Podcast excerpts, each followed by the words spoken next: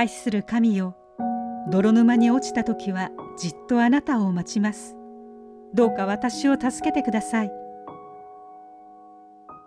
デイリーブレッドから今日の励ましのメッセージです。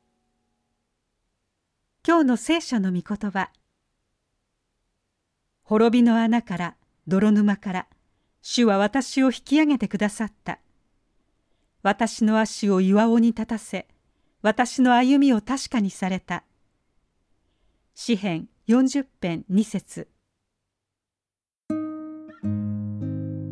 その無償の英雄的な行為から彼を守護天使と呼ぶ人がいました。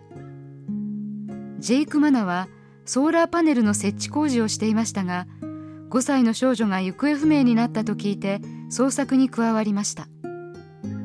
近所の人たちが庭や車庫の中を探し回る一方で彼は近くの森に続く小道に入り泥沼にどっぷりはまっている少女を見つけました。彼は慎重に沼の中を進んでいき泥だらけの少女を無事引き上げました。少女の母親は心から感謝しました。ダビデも泥沼から救われたと語ります。彼は憐れみを求めて心底から叫び神の応答を待ち望みました。すると神は答えてくださいました。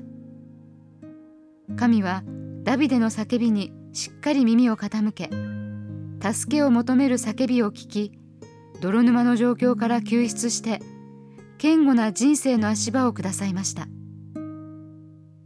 彼はこの救いの経験によって神に賛美の歌を捧げ神に将来も頼りきり自分の体験を人に伝えたいという思いを強くしました。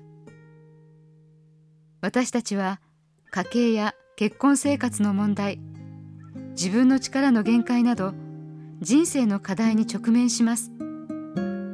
その時は神に叫んで助けを求め神の応答を辛抱強く待ちましょう。神は私たちが困っている時助けようとそばにおられ揺るがない足場をくださいます。今日の目想のヒント。神に泥沼から救い出された経験がありますか？神に救われた経験は神に対する信頼をどのように育てていきますか？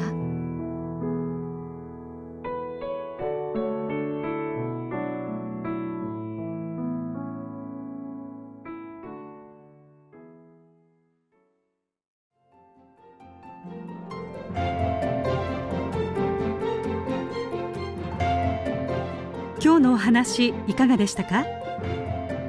心に留まったことを Facebook などでシェアしませんか？御言葉を分かち合い元気の輪を広げましょう。太平洋放送協会の協力でデイリーブレッドがお送りしました。